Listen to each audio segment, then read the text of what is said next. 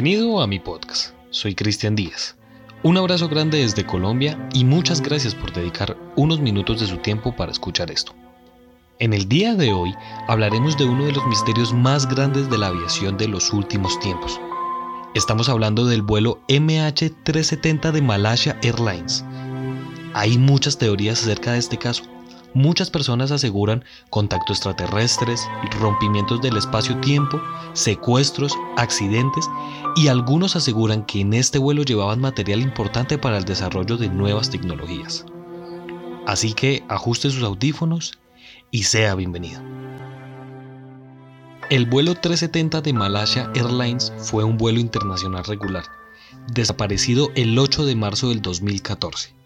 La aeronave de este vuelo era un Boeing 777-200, donde viajaban 239 personas, de las cuales 227 eran pasajeros y 12 eran tripulantes. El vuelo despegó de Kuala Lumpur el 8 de marzo del 2014 a las 12 y 41 de la madrugada, hora local de Malasia, y estaba programado su aterrizaje en Pekín a las 6 y 30 de la mañana de ese mismo día.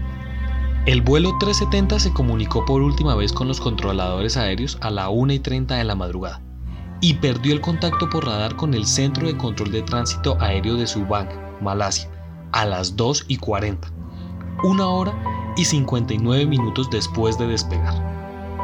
En ese momento, el avión acababa de adentrarse en el espacio aéreo vietnamita y debía haber aparecido en los radares de los controladores aéreos de la República Socialista de Vietnam sin embargo, este país negó que el vuelo hubiera establecido contacto alguno con el control aéreo.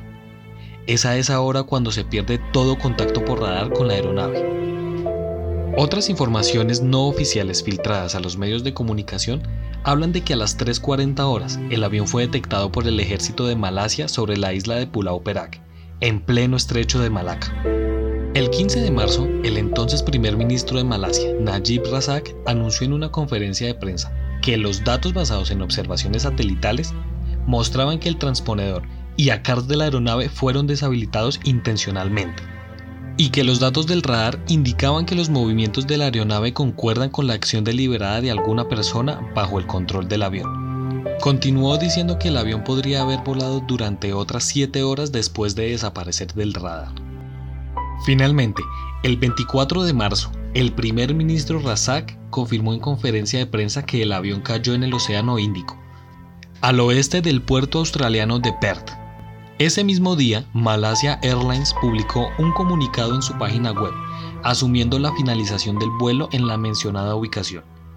Pese a ello, el lugar real donde se encontraría el avión no fue determinado y los restos de la nave y sus tripulantes no fueron encontrados. En mayo del 2014, los ministros de Transporte de Malasia, China y Australia se comprometieron a no abandonar la búsqueda del avión. Casi cuatro meses después de la desaparición, a finales de junio del 2014, Australia anunció que comenzaba una nueva operación de búsqueda del avión desaparecido, en una zona del océano más al sur de las investigaciones previamente. Con posterioridad, a principios de septiembre, los equipos de búsqueda pasaron a centrarse en 58 puntos, situados a unos 1.600 kilómetros al noroeste de Perth y dentro de los 60.000 kilómetros cuadrados del Océano Índico ya rastreados. En julio del 2015 fueron hallados algunos restos en la costa de la isla Reunión, al este de Madagascar, los cuales fueron inicialmente vinculados al caso. El 5 de agosto del 2015, el primer ministro malasio confirmó que el flaperón encontrado en la isla pertenece al vuelo MH370.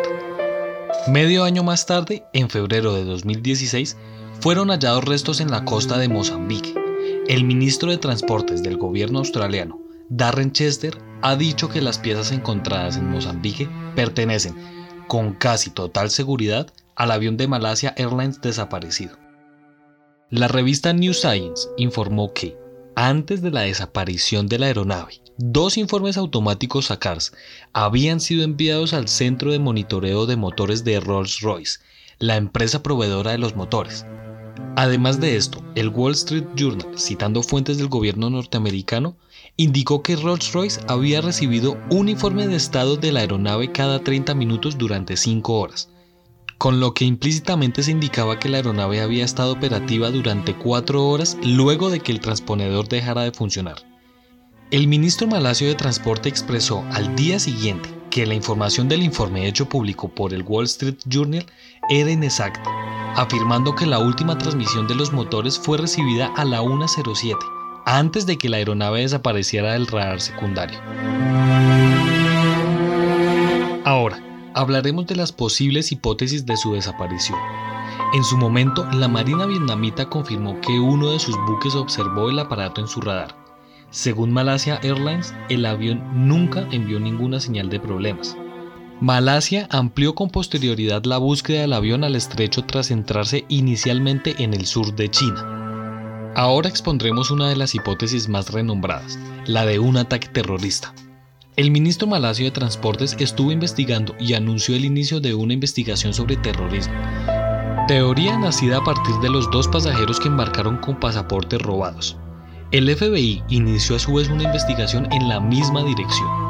Según un experto en terrorismo consultado por NBC, es muy extraño que dos pasajeros con pasaportes robados se encuentren en el mismo vuelo. Además, estos dos pasajeros habrían reservado sus pasajes a la vez. Después de que varias agencias iniciaran investigaciones sobre un posible acto terrorista, las autoridades afirmaron estar investigando cuatro posibles casos de identidad sospechosa a bordo del avión no habiendo encontrado relación con el terrorismo en caso de los dos iraníes que viajaban con pasaportes robados. Hay otra hipótesis, y es la de un posible secuestro. El ejército de Malasia creía al principio que el avión de Malasia Airlines voló durante más de una hora después de desaparecer de las pantallas de control de tráfico aéreo, cambiando de rumbo y viajando hacia el oeste sobre el estrecho de Malaca. Cambió de trayectoria tras Kota Baru y se cambió a una altitud algo inferior.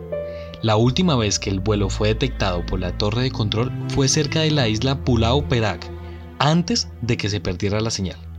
Por su parte, el diario estadounidense The Wall Street Journal informó que el avión pudo haber permanecido volando durante cuatro horas después de haber perdido contacto con los controladores aéreos. Con posterioridad, también se apuntó que el avión pudo ser piloteado de forma deliberada por encima de la península de Malasia, en dirección a las islas de Andamán, al oeste de Birmania. Ahora hablaremos de la posible hipótesis de suicidio.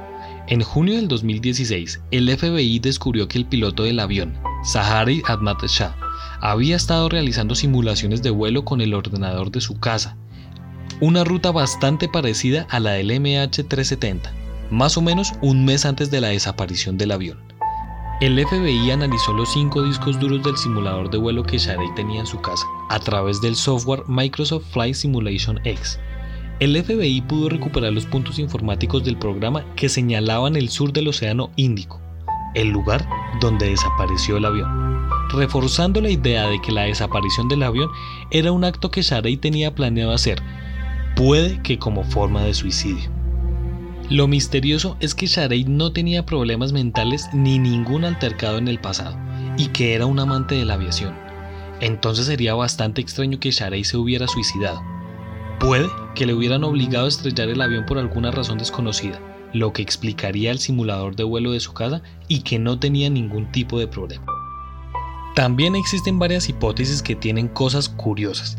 Se dice que en este avión iban personas con grandes conocimientos que estaban realizando proyectos importantes, y este fue uno de los motivos por el cual el gobierno hizo desaparecer el avión. También se dice que el avión estaba siendo maniobrado por alguien más, pero de forma remota, y así fue secuestrado. Otra hipótesis es que en el avión iban 20 pasajeros que trabajaban para una empresa llamada Freescale Semiconductor, y esta empresa trabajaba en varios proyectos tecnológicos, se dice que estaban trabajando en un proyecto para invisibilizar naves y así poder utilizarlas en la guerra, por lo que se dice que el MH370 era la primera prueba exitosa de este experimento.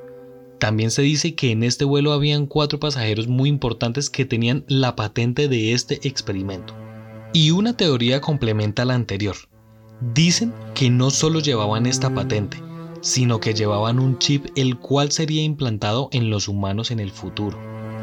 Y lo más interesante es que con la muerte de estos cuatro personajes, un socio de la empresa Freescale Semiconductor heredaría el 100% de las acciones. Estamos hablando de Jacob Rothschild. Sí, miembro de una de las familias más adineradas y más poderosas del mundo. Ahora, hay algunas teorías paranormales. Algunas personas afirman que el avión fue raptado por extraterrestres, o también dicen que el avión sufrió un accidente por los famosos monstruos del mar. Entre estos seres están el kraken, el leviatán o incluso el megalodón. Otras personas afirman que el avión está perdido en el espacio.